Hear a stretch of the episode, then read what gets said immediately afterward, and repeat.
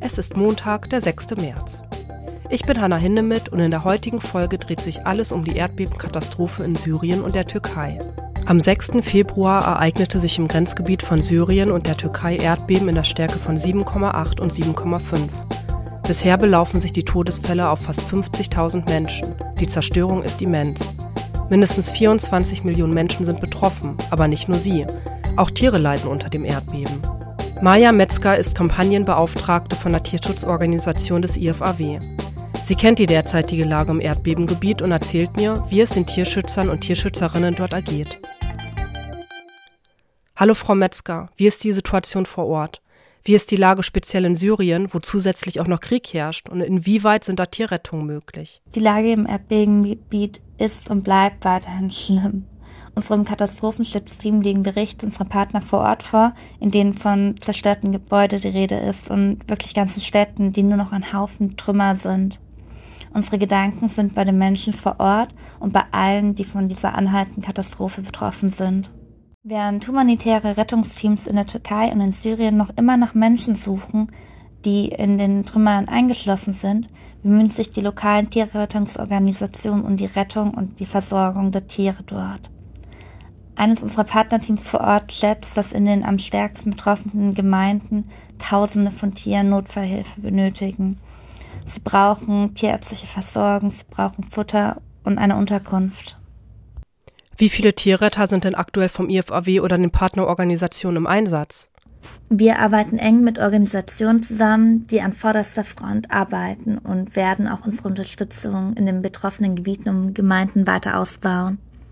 Seit dem 21. Februar haben wir vom IFAW direkt keine MitarbeiterInnen mehr vor Ort, aber wir unterstützen natürlich weiterhin so gut wir können. Der IFAW arbeitet derzeit mit der Hightop Animal Rights Federation in der Türkei und dem House of Cats Ernesto in Syrien zusammen.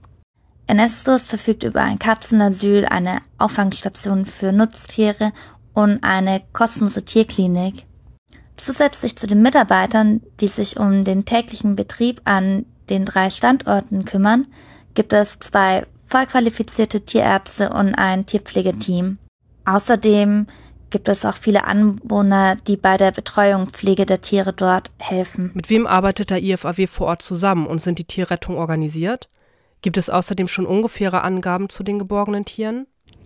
Der IFAW arbeitet derzeit mit HITEP Animal Rights Federation in der Türkei und House of Cats in Nest in Syrien zusammen. Außerdem stellen wir Notfallhilfe und Zuschüsse bereit. Diese gingen zum Beispiel schon an das Angels Farm Century und Mantan in der Türkei. Der genaue Ablauf der Tierrettung kann sich stark von Situation zu Situation unterscheiden, aber die Sicherheit der Einsatzkräfte muss immer gewährleistet sein. Die Teams von Enesto konzentrieren sich zum Beispiel auf die Suche und die Rettung von Tieren, die tierärztliche Notversorgung und die Verteilung von Tierfutter in den betroffenen Gebieten. Menschen werden ausdrücklich darum gebeten, die verletzten Tiere dann dort in die Klinik, das House of Onesta, zu bringen, damit sie dort kostenlos behandelt werden können. Alleine in dem House of Onesto wurden schon über 600 Tieren geholfen. Wir vom IFAW mobilisieren weiter Hilfe und Ressourcen und stehen in Kontakt mit lokalen Tierorganisationen, um die Unterstützung für diese Krise einfach zu vertiefen. Welche Tierrettung ist dem Team denn besonders in Erinnerung geblieben und warum? Mir ist vor allem die Rettung von Pamuk in Erinnerung geblieben. Pamuk ist ein kleiner weißer Hund und auf den Videoaufnahmen sieht man erst quasi nur graue Trümmer und Pamuks Kopf. Dazu kommen dann die Arme und orangen Handschuhe der Einsatzkräfte, die gleichzeitig versuchen, Pamuk zu befreien, aber auch zu versorgen, Pamuk Wasser zu geben. Und ja, wenn Pamuk dann endlich aus den Trümmern befreit ist und in Sicherheit gebracht werden kann, das hat, also die Bilder haben sich bei mir einfach eingebrannt. Was passiert denn mit den Tieren, nachdem sie gerettet wurden und wo werden sie untergebracht?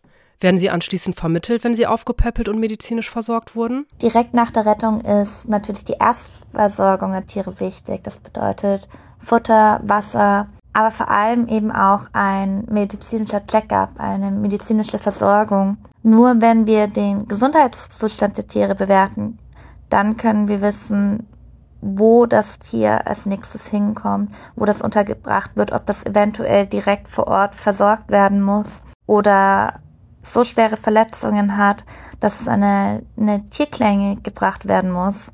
In den Tierkliniken, mit denen wir zusammenarbeiten, werden die Tiere dann kostenlos versorgt. Und auch die Leute vor Ort können zum Beispiel ins Haus von Ernesto einfach verletzte Tiere, die sie gefunden haben oder die zu ihnen gehören, bringen. Unser Ziel ist es natürlich, dass wir die Tiere so bald wie möglich wieder mit ihren Familien vereinen können. Was würden Sie den Leuten sagen, die die Rettung und Versorgung von Menschen als wichtiger erachten als die der Tiere und die Tierrettung kritisieren? Jeder hat ein Recht auf seine eigene Meinung. Vom IFAW aus sind wir davon überzeugt, dass das Leben an sich einen Wert hat das Leben jedes einzelnen Tieres, jeder Population, jeder Art und auch die Ökosysteme, in denen Tiere und auch wir Menschen leben. Und das macht sie auch schützenswert. Unsere langjährige Erfahrung in der Tierrettung und Katastrophenhilfe zeigt einfach auch, dass durch die Rettung von Tieren es den Menschen auch besser geht. Viele Menschen sehen die Tiere, die sie in ihrer Obhut haben, als Teil ihrer Familie und lehnen zum Beispiel eine Evakuierung ab, wenn sie nicht die Tiere mitnehmen können. Oder gehen sogar in gefährliche Gebiete zurück, um ihre Tiere zu versorgen, um ihre Tiere zu holen und riskieren dabei teils ihr eigenes Leben. Haben denn Tiere wie Hunde und Katzen im Erdbebengebiet bessere Überlebenschancen als Menschen? Haustiere wie Hunde und Katzen haben nicht immer eine bessere Überlegenschance, dass sie sich oft in Gebäuden befinden oder auch in Gehegen und Käfigen. Freilebende Wildtiere neigen dazu zu fliehen und können sich daher oft selbst in Sicherheit bringen. Wie lange können sie zum Beispiel ohne Wasser und Futter überleben? Verschiedene Arten von Tieren können unterschiedlich lange ohne Nahrung und Wasser überleben. Und manche brauchen auch wirklich nur sehr geringe Mengen von beiden. Im Allgemeinen gilt drei bis fünf Tage ohne Wasser und sieben bis zehn Tage ohne Nahrung. Aber das wird natürlich von einer Menge Faktoren beeinflusst. So ändert sich die Zeitspanne natürlich bei kranken oder verletzten Tieren, aber auch bei trächtigen. Können Sie denn bereits abschätzen, wie lange die Suche nach Tieren in den Trümmern und die Bergungsarbeiten noch fortgesetzt werden? Die Rettungsteams werden in den nächsten Wochen und wahrscheinlich auch Monaten im Einsatz sein, obwohl die Wahrscheinlichkeit noch lebende Tiere und Menschen zu finden, mit jedem Tag abnimmt, gibt es immer wieder Berichte über erfolgreiche Rettungen. Aufgrund der Verwüstungen und Nachbeben sowie eines weiteren Erdbebens am 16. Februar ist es nicht möglich, eine genaue Schätzung darüber abzugeben, wie lange die Such- und Rettungsarbeiten noch andauern werden. Was genau brauchen die Helfenden und wie können wir sie von hier aus unterstützen? Die Situation vor Ort ist und bleibt dynamisch. Wir sind weiterhin im Kontakt mit den Menschen vor Ort damit wir sie bestmöglichst unterstützen können. Hier geht es um Soforthilfen wie Futterdecken und Medizin, aber eben auch um langfristigere Unterstützungen. Vielen Dank, dass Sie sich die Zeit genommen haben, all die Fragen zu beantworten. Passend zum Podcast versuchen wir von Deine Tierwelt euch zum Thema Erdbeben in Syrien und der Türkei auf dem Laufenden zu halten. Euch wie immer vielen Dank fürs Zuhören. Wenn euch unser Podcast gefällt, lasst gerne eine Bewertung da. Wir freuen uns sehr über Feedback. Vergesst nicht, uns zu abonnieren und habt eine schöne Restwoche. Bis bald.